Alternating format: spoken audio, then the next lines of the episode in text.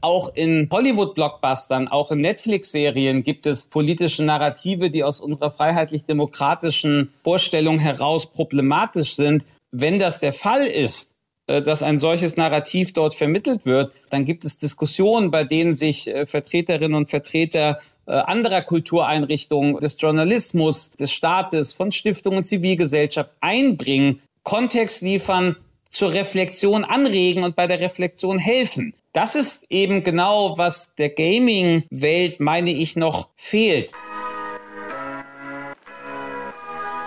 Die Kulturmittler.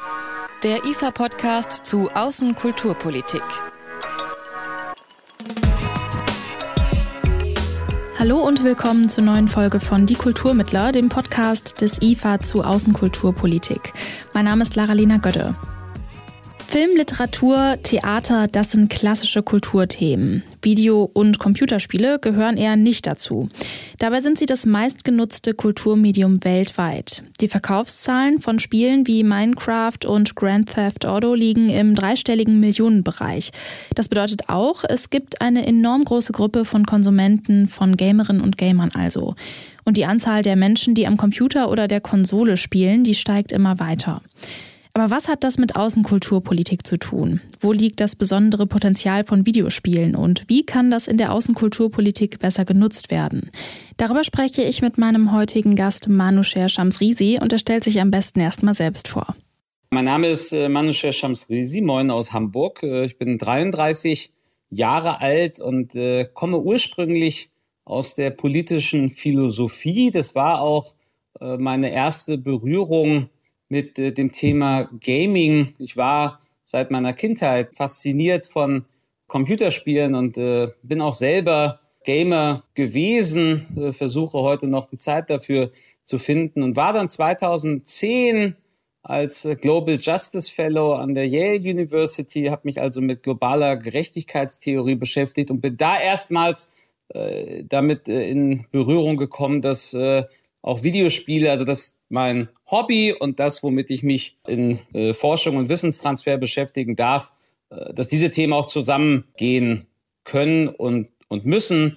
Und ähm, war dann privilegiert, wenn man so will, diesen Pfad 2014 wieder aufgreifen zu dürfen. Da haben wir am Exzellenzcluster der Humboldt-Universität äh, das Game Lab Berlin gegründet und beschäftigen uns dort seitdem mit der Frage, wie Gaming als Kulturtechnik, aber auch Gaming als äh, Innovationstreiber von, von Technologien eigentlich Gesellschaft in, in all ihren Bereichen verändert. Und letztlich äh, war es dann eine Zusammenarbeit mit dem Auswärtigen Amt, für das wir äh, in Vorbereitung auf die deutsche EU-Ratspräsidentschaft äh, eine Gaming-Strategie konzipieren durften und dafür mit ganz, ganz vielen Akteuren äh, aus beiden Welten gesprochen haben. Das war der Impuls, um da jetzt äh, wieder intensiver reinzugehen. Und äh, seitdem tue ich das äh, jetzt auch äh, ausgeliehen, wenn man so will, bei der Deutschen Gesellschaft für Auswärtige Politik, wo ich äh, Fellow genau für das Thema bin und mich damit beschäftigen darf. Wie wir gerade gehört haben, gibt es durchaus schon Forschungsprojekte, die den Einfluss von Videospielen im internationalen politischen Kontext untersuchen.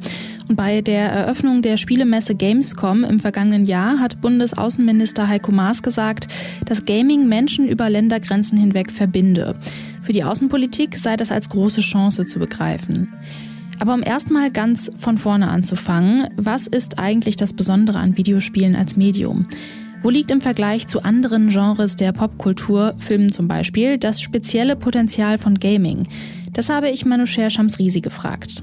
Naja, das ist jetzt äh, schon eine vielschichtige Frage und äh, man könnte mehrere Unterscheidungen einführen. Die relevantesten sind vielleicht äh, zum einen im Medium selbst zu suchen. Computer und Videospiele sind eben sehr interaktiv. Wir wissen aus interdisziplinärer Forschung, dass das dazu führt, dass sie geeignet sind, viel stärker teilweise als andere Medien Empathie aufzubauen. Und da kommen wir sicher drauf zurück, Narrative, darunter dann auch politische Narrative zu vermitteln, weil eben 120 Stunden einer Geschichte und deren Verlauf durch meine Handlung verändert wird. Das äh, kennen ja die meisten klassischen Medien nicht. Wir hatten vielleicht bei, bei Romanen gab es ja eine Zeit lang äh, Jugendbücher, die äh, mit der Spielmechanik lies weiter auf Seite X, wenn du dich wie folgt entscheidest, äh, gehandelt haben. Aber das ist eben beispielsweise ein äh, großer und relevanter Unterschied. Die Spiele reagieren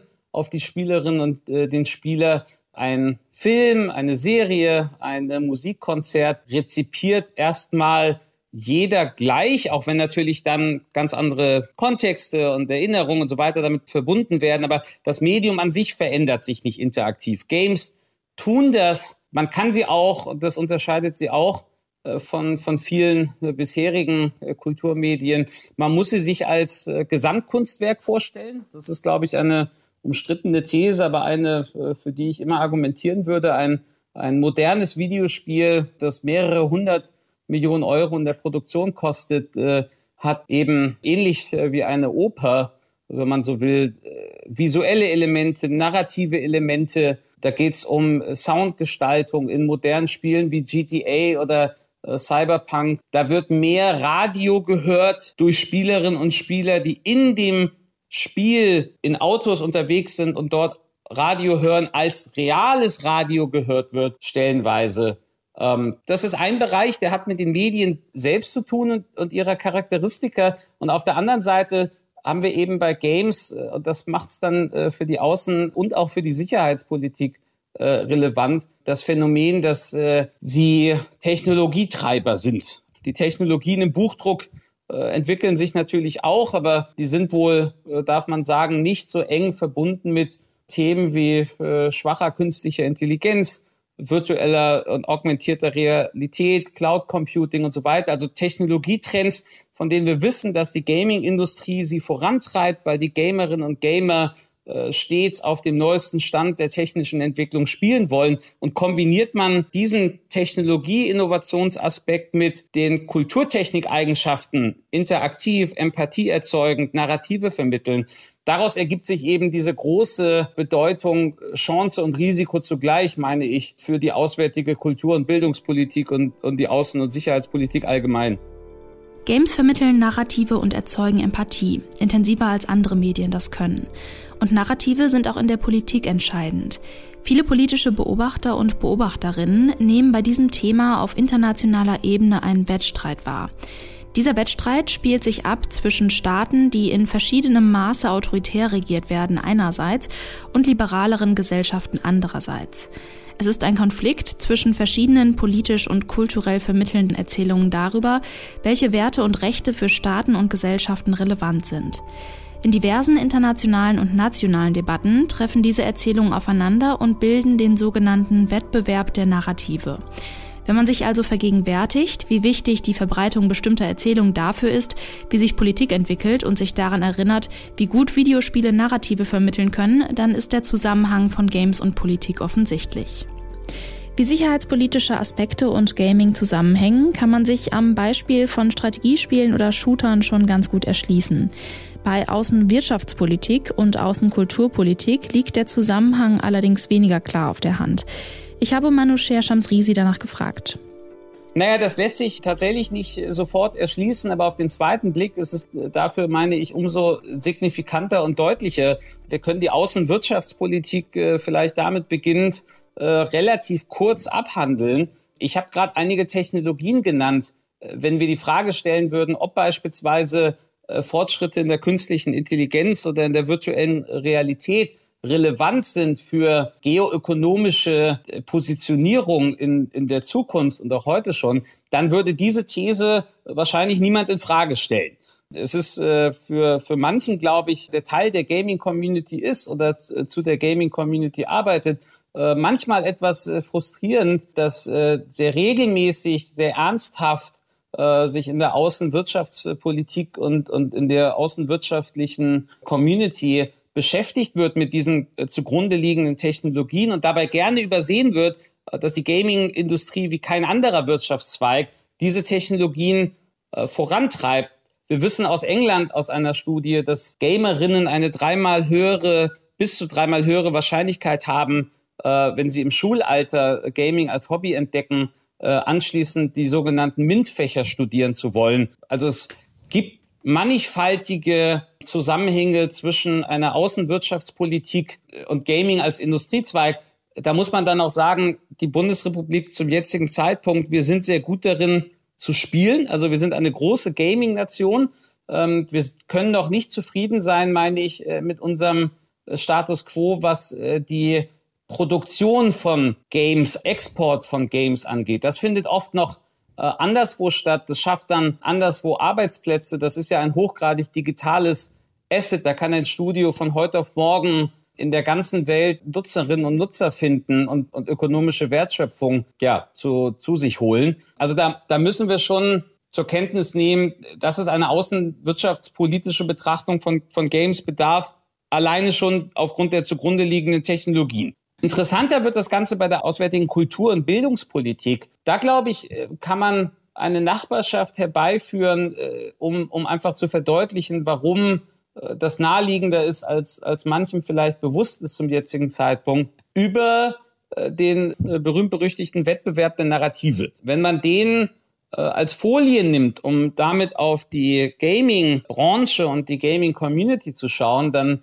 kommt man nicht umhin festzustellen, dass ähm, wir vermutlich in den nächsten zwei, drei Jahren äh, die Marke hin zu drei Milliarden äh, Spielerinnen und Spielern weltweit durchbrechen werden. Da muss man jetzt vorsichtig sein. Da ist Gaming dann äh, definitorisch ein amorpher Begriff. Da fallen auch kleine Handygames äh, drunter, genauso wie große E-Sport-Titel. Also das ist nicht unbedingt geeignet als Oberbegriff für, für jeden Diskurs, aber die drei Milliarden an sich sind halt eine gewaltige Zahl. Wenn ich dann daneben stelle äh, die Idee, dass Games eben, wie vorhin gesagt, überdurchschnittlich gut geeignet sind, auch politische Narrative zu vermitteln, äh, dann kann es mir als auswärtige Kultur- und Bildungspolitik, die sich ja, äh, wie auch die Bundesregierung stets betont, im Wettbewerb der Narrative befindet, nicht egal sein, was für Botschaften Gamerinnen und Gamern vermittelt werden. Wir wissen,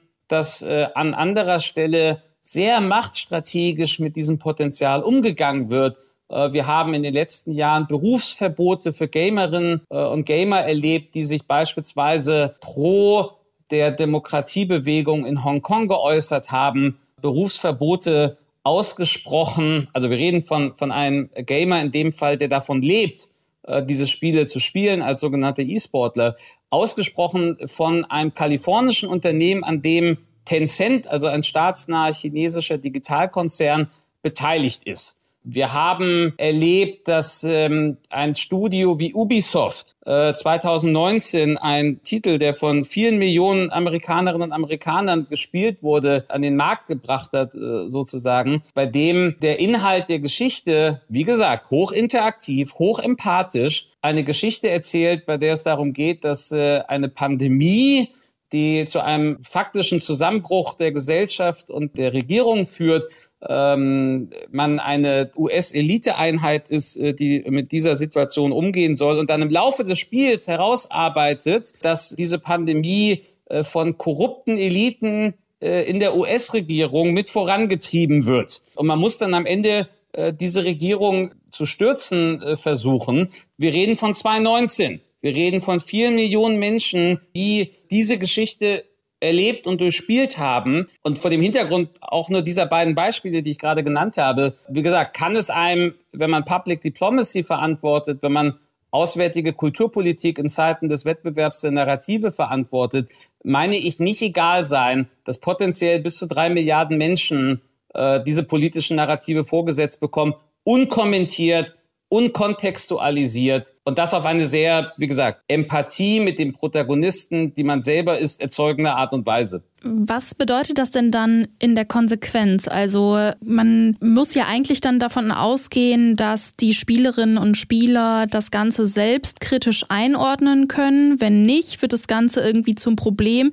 Wie viel Kontext braucht es denn und wie viel äh, Heranführung braucht es denn an das Thema? Es gibt ja auch Filme, die wirklich problematische Narrative Absolut. zeigen. Wie findet man da die Balance zwischen einer Bevormundung und einem völlig verantwortungslosen, wir setzen euch jetzt hier unkommentiert diese Narrative vor? Ich finde den Verantwortungsbegriff, den Sie da einführen, der passt das schon ganz gut weil er nämlich eine Brücke baut zu den Kulturmedien, die wir schon kennen, mitsamt der Kultur- und Kreativwirtschaft sozusagen dahinter und den Mechanismen, die wir beobachten können, zu einer äh, Reflexion und Selbstreflexion. Will sagen, ja, auch in äh, Hollywood-Blockbustern, auch in Netflix-Serien gibt es politische Narrative, die aus unserer freiheitlich-demokratischen Vorstellung heraus problematisch sind. Bloß wir wissen beide, wenn das der Fall ist, äh, dass ein solches Narrativ dort vermittelt wird, dann wird das am nächsten Tag im Feuilleton diskutiert. Dann gibt es Mechanismen, soziale Systeme, Feedbackschleifen innerhalb der, der jeweiligen äh, Milieus, der jeweiligen Community. Dann gibt es Diskussionen, bei denen sich äh, Vertreterinnen und Vertreter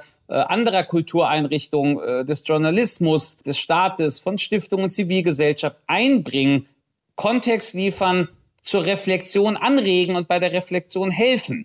Das ist eben genau, was der Gaming-Welt, meine ich, noch fehlt. Da kann es eben passieren, dass äh, wir äh, Spiele erleben, wie die, die ich gerade skizziert habe, oder auch andere Titel, äh, bei denen es mir sehr leicht gemacht wird, meinetwegen, wenn ich ein, eine, eine Nation steuere, und ähm, Probleme habe mit meiner Nahrungsmittelversorgung, dann einfach mit einer sehr schlichten Spielmechanik auf ein Staatssystem wie Faschismus oder Kommunismus zu wechseln. Und das Spiel bietet mir das an vor dem Hintergrund, dass ich dann halt eben nicht mehr mit diesen lästigen demokratischen äh, Feedback aus der Bevölkerung umgehen muss oder Spiele, bei denen ich die Zeitung zensieren kann ohne größere Konsequenzen, damit über mich als Regenten gut berichtet wird.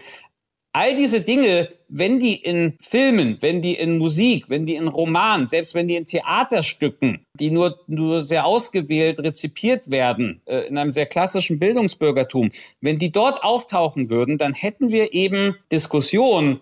Die Sorge, die ich habe, ist, im Gaming haben wir diese Diskussion doch viel zu wenig, viel zu langsam und mit viel zu wenig beteiligten Akteurinnen und Akteuren, sowohl von Seiten der Politik als auch von Seiten der Zivilgesellschaft äh, und das schließt eben die, wenn man so will, die außenpolitische Community mit ein. Welche Rolle spielen denn Games für dieses Nation Branding verschiedener Staaten? Haben Sie da ein Beispiel, wie Videospiele diese nationale Marke irgendwie beeinflussen können?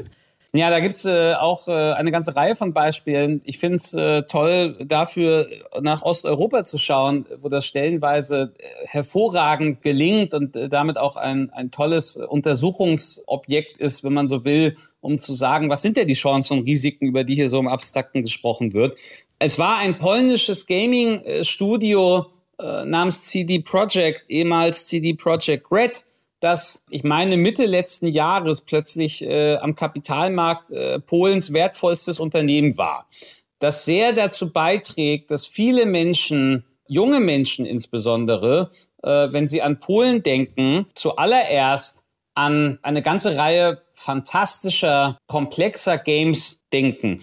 Das kam nicht von heute auf morgen. Es wurde begleitet tatsächlich aus der, äh, aus der Politik mehr, als man das äh, hier vermuten würde. Es gibt, äh, um das mal anekdotisch äh, zu, zu untermauern, es gibt einen Besuch äh, des damaligen US-Präsidenten, der vor ja jetzt auch schon knapp äh, zehn Jahren tatsächlich äh, vom damaligen polnischen Ministerpräsidenten Donald Tusk ein Exemplar von The Witcher, damals The Witcher 2 erhalten hat, ähm, ein, ein Fantasy-Rollenspiel. er war dann einige Jahre später äh, zurück in Polen und äh, hat dann in seiner, seiner Erklärung, die er da äh, abgegeben hat, auf The Witcher referenziert und ähm, es gibt ein ganz oft oft gewähltes Zitat aus diesem Vortrag von Obama, der damals sagte, The, The Witcher, er habe es zwar nicht äh, gespielt, aber man habe ihm äh, reihum äh, berichtet, dass The Witcher als, als sehr erfolgreiche Gaming-Serie und Produktion äh, nun ein Paradebeispiel für Polens Stellung in der neuen Weltwirtschaft, Zitat, sei. Das ist ja nicht wenig in Zeiten von Nation Branding, in Zeiten, in denen Nation Branding auch so eindeutig auf Soft Power äh, einzahlt, wenn es einem gelingt zu sagen, ich werde wahrgenommen in dieser, ich bleibe bei Obama, neuen weltwirtschaftlichen, ja, der neuen Generation von weltwirtschaftlichen Themen als eine führende Nation. Also CD Projekt Red äh, heute CD Projekt ist, glaube ich, sehr lohnend äh, als Beispiel. Da kommen dann auch alle Themen wieder zusammen, die wir hatten. Das wirkt sich natürlich ökonomisch aus. Äh, ich kann ein, ein Studio äh, in einem Vorort in Polen betreiben und trotzdem anders als bei vielen anderen Gütern, weil es eben so durch und durch digitalisiert ist, auf der ganzen Welt anbieten. Also ich habe quasi nur einen Wettbewerbsvorteil dadurch, dass ich jungen, talentierten, kreativen Programmiererinnen äh, und so weiter einen Arbeitsplatz äh, anbieten kann, der zu Hause äh, stattfindet. Äh, dafür muss man dann nicht mehr woanders hinziehen. Und es ist ja auch wirklich besonders, dass es da wirklich dieses riesige, ja mittlerweile riesige Studio in Polen gibt. Absolut. Und es gibt eben auch, und, und da kommt dann wiederum, Sie hatten ja äh, vor einiger Zeit hier aus viel berufenerem Munde, als ich das hier vortragen könnte, die äh, von mir sehr geschätzte Sigrid Weigel hier mit ihrer Innen- und Außenpolitik und wie hängen die zusammen? Arbeit, die ja viele gelesen haben und, und die für uns auch äh, im Kontext Gaming sehr relevant ist ähm, wenn man das jetzt nochmal zugrunde legt und sich fragt, äh, wie kann denn auswärtige Kultur- und Bildungspolitik äh, ihre Ziele erreichen, ähm, es war schon bemerkenswert, dass dann eine Witcher-Serie dermaßen ikonisch wird, dass als äh, die Proteste angefangen haben, vor einigen Jahren ja schon um die Rolle von Frauenrechten in Polen, plötzlich Ciri, also eine der Protagonistinnen äh, aus der Witcher-Serie eine, wenn man das für Nicht-Gamer zusammenfassen möchte, äußerst selbstbewusste junge Frau, die da quasi analog zu einem Bildungsroman sich da durch die Welt kämpfen und, und Entscheidungen moralischer Natur treffen muss, die tauchte plötzlich auf Protesten junger Polinnen auf als Figur, weil man sagte, wie können wir, und das stand dediziert auf einem dieser Plakate, das ist mir sehr, sehr prägnant in Erinnerung, wie können wir das Land sein, in dem diese Geschichte erzählt wird und dann Gesetze einführen, die uns zwingen, etwas zu tun, was Ciri niemals zugelassen hätte, dass eine Entscheidung über sie getroffen wird, auf diese Art und Weise, dass ihre Frauen- und Menschenrechte so beschnitten werden. So, und, und wenn ich das weiß, dann wäre es doch fahrlässig in meiner auswärtigen Kultur- und Bildungspolitik in Zeiten, in denen ich Menschenrechte Demokratie und Multilateralismus vertreten und, und, und verteidigen möchte, auf dieses Potenzial zu verzichten. Wie muss sich denn jetzt Außenpolitik konkret um Gaming kümmern? Also was ich jetzt schon so rausgehört habe, ist, dass wir einfach vielleicht auch mehr einen Diskurs darüber führen müssen, um halt irgendwie so eine Balance zu schaffen äh, zwischen Verantwortung und Bevormundung. Und ähm, genau, was kann denn die Außenkulturpolitik oder welches Potenzial von Gaming kann sie jetzt konkret ausschöpfen? Was schlagen Sie da vor? Ich meine, da gäbe es zwei, drei äh, Schritte, die man gehen kann, äh, die tendenziell im Vergleich zum Nutzen äh, sehr unaufwendig wären. Das fängt damit an, wir müssen erstmal mitbekommen, und zwar in Echtzeit, was in der Gesamtsphäre Gaming passiert, welche Narrative in welchen Titeln auftauchen, welche Geschichten erzählt werden, ähm, aber auch welche Studios möglicherweise welche Technologie entwickeln, die dann äh, klassischerweise würde man formulieren unter Dual-Use-Verdacht fallen. Also wer da auch aus welchen Gründen sich an was für Unternehmen im Ausland beteiligt.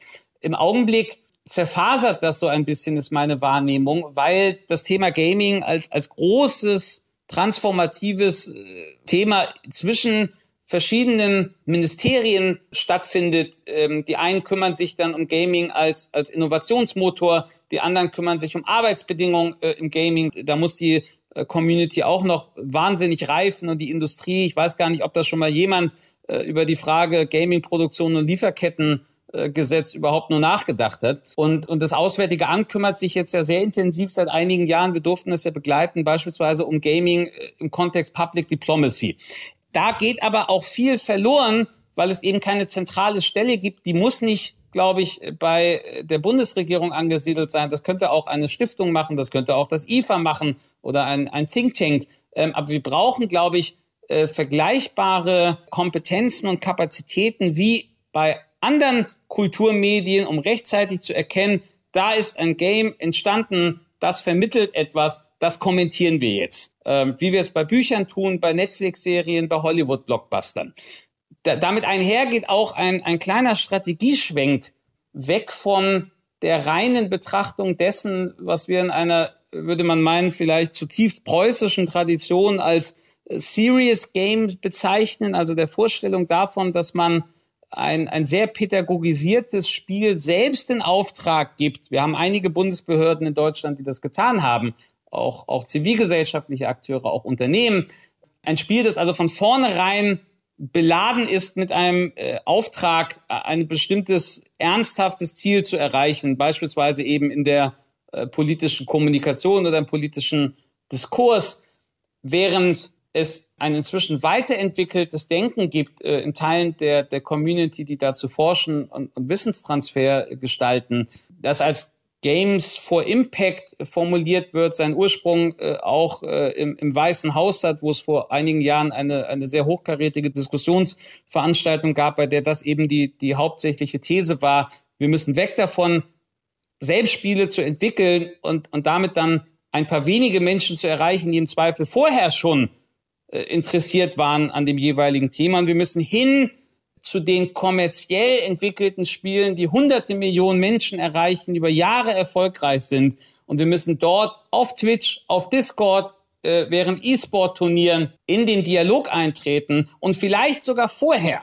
Das internationale Rote Kreuz äh, ist erstaunlich erfolgreich gewesen, äh, mit Herstellern von Kriegssimulationsspielen darüber zu reden, dass das humanitäre Völkerrecht Berücksichtigung finden muss.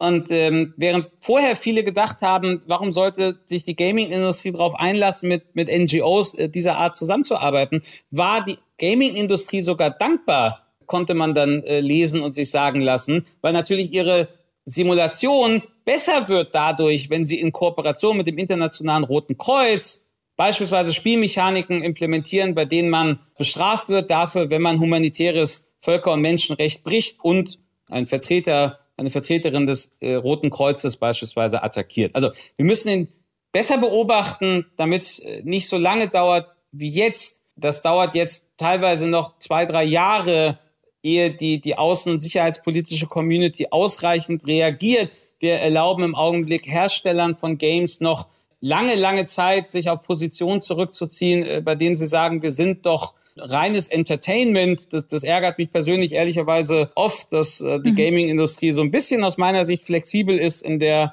äh, Selbstverortung. Mal ist man Kulturgut und äh, äh Kulturtechnik. Und äh, wenn es kritisch wird, gibt es da manche Akteure, die, die sich auf, wir sind doch bloß Entertainment, wir haben doch gar keinen ernsthaften Anspruch, äh, zurückziehen. Das Studio beispielsweise aus Frankreich, was hinter diesem Spiel steht, das ich vorhin kurz skizziert habe, bei dem man die korrupte US-Regierung äh, stürzen muss, weil die eine Pandemie instrumentalisiert, hat lange Zeit, bis vor wenigen Monaten ernsthafterweise behauptet, dieses Spiel hätte keine politische Botschaft und, und hätte keine politische Dimension. Das hätten wir doch keinem Verlag durchgehen lassen, das hätten wir doch äh, kritisch diskutiert bei äh, einem Hollywood-Film. Äh, Im Gaming bin ich mir ziemlich sicher, dass, dass das gänzlich vorbeigegangen ist an vielen, die eigentlich ein Interesse gehabt hätten, äh, in dieser Debatte mitzudiskutieren und damit ja auch diese Reflexion zu ermöglichen, von der Sie vorhin sprachen, dass wir sie brauchen. Also bessere Beobachtung, dafür Kapazitäten, um dann reagieren zu können und das Reagieren da, wo die Gamerinnen und Gamer sind und nicht da, wo wir sie uns wünschen würden äh, und äh, wo wir sie mit selbst entwickelten Serious Games ohne große Reichweite erreichen. Das glaube ich, ja, wären, wären mal zwei Dinge, die zu tun wären und die dazu beitragen, dass die Industrie auch ja, wie soll man das äh, formulieren, äh, erwachsener wird an der, an der Stelle. Es gibt mhm. einfach keine Gaming-Technologie, es gibt kein Game, sobald es eine ausreichend große Reichweite hat, das nicht, wenn man so will, ein Dual-Use-Charakter mit hoher Wahrscheinlichkeit hat. Jetzt auch Dual-Use im Sinne von auch im Wettbewerb der Narrative eine Rolle spielen. Und dementsprechend muss man damit umgehen. Gleich behandelt zu Büchern, Film, Musik, äh, wo wir es ja auch schon gut schaffen, Drei Milliarden Gamerinnen und Gamer. Diese Zahl wird in wenigen Jahren erreicht sein, wie mir Manusher Shamsrisi vorhin erklärt hat. Trotzdem haben Video- und Computerspiele kein wirklich gutes Image. Sie gelten häufig eher als schlechter Einfluss auf Jugendliche und sind bisher, wie vorhin schon erwähnt, viel seltener im Feuilleton diskutiert worden. Insgesamt kann man sagen, in der kulturellen Debatte kommt Gaming bisher kaum vor. Aber wird das so bleiben? Ich habe Manoucher Shamsrisi gefragt, wie Games sich wandeln und wie sich ihr Status im kulturellen Diskurs verändert. Mein Eindruck ist, dass wir ein weit höheres Ausmaß an Transmedialität erleben. Äh, wir erleben eben viel mehr Spiele, die Elemente aus Literatur, äh, aus Musik, aus Film ähm, nutzen und, und dadurch dann quasi unvermeidlich auch komplexer werden in den Geschichten, die sie erzählen, was aber nicht bedeutet, dass es äh, früher äh, solche äh, Titel nicht gab. Ich glaube aber schon, es ist wahrnehmbar tatsächlich, dass es, dass es mehr wird. Man darf aber, glaube ich, an der Stelle auch äh, durchaus legitimerweise die Frage stellen, was ist denn dann ähm, der Hochkulturbegriff, warum ist es so, dass Games äh, nicht äh, auf, auf der Augenhöhe äh, ernst genommen werden? Das läuft jetzt ein bisschen analog leider zu der lästigen Diskussion, ist der E-Sport E-Sport oder nicht? Gleichermaßen diskutieren wir äh, in Deutschland zumindest immer noch, sind Videospiele äh, Kultur oder nicht? Da lohnt tatsächlich und das ist äh, an der Stelle hier eine, eine Empfehlung, die ich gerne aussprechen möchte, weil, weil ich erlebt habe, dass sie äh, oft augenöffnend ist. Da lohnt tatsächlich ähm, ein, ein Blick äh, in die Ausstellung des Museum äh, of Modern Art zu Games äh, als äh, Kulturmedium. Und wenn man sich nämlich anschaut, äh, die machen das jetzt auch schon seit fast zehn Jahren. Ich meine, dass es, äh, dass es genau zehn Jahre sogar sind, seitdem das MoMA sich entschieden hat, äh, als global führendes, äh, einflussnehmendes Haus Games aufzunehmen. Und das sind gar keineswegs allein aktuelle Titel. Da gibt's Spiele aus den 80ern, äh, teilweise aus den 70ern, Pong beispielsweise, bis hin zu modernen Spielen, die vom MoMA identifiziert wurden als kulturprägend, als Kulturgut, äh, das ausstellungswürdig ist.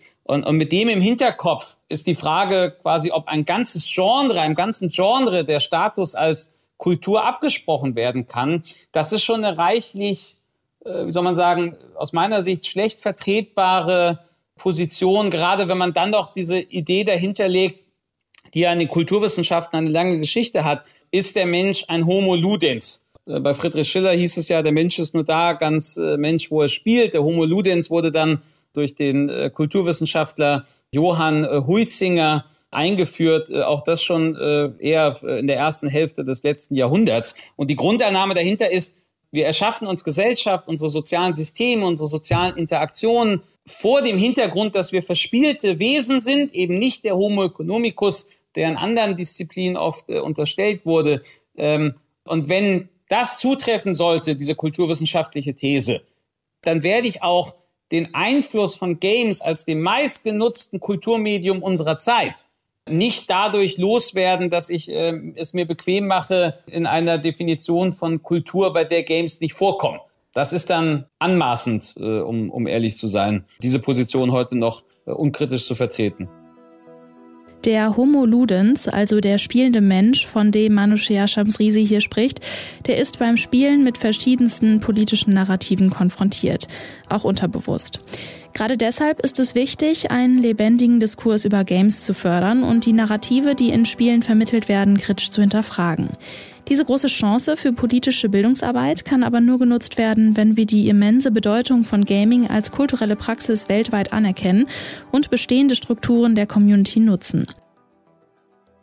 Das war's für heute. In der nächsten Folge von Die Kulturmittler spreche ich mit Helmut Anheier von der Hertie School in Berlin über ein Thema, das auch in dieser Folge schon eine Rolle spielte, und zwar Soft Power. Mein Name ist Lara-Lena Gödde. Danke fürs Zuhören und macht's gut. Die Kulturmittler. Der IFA-Podcast zu Außenkulturpolitik.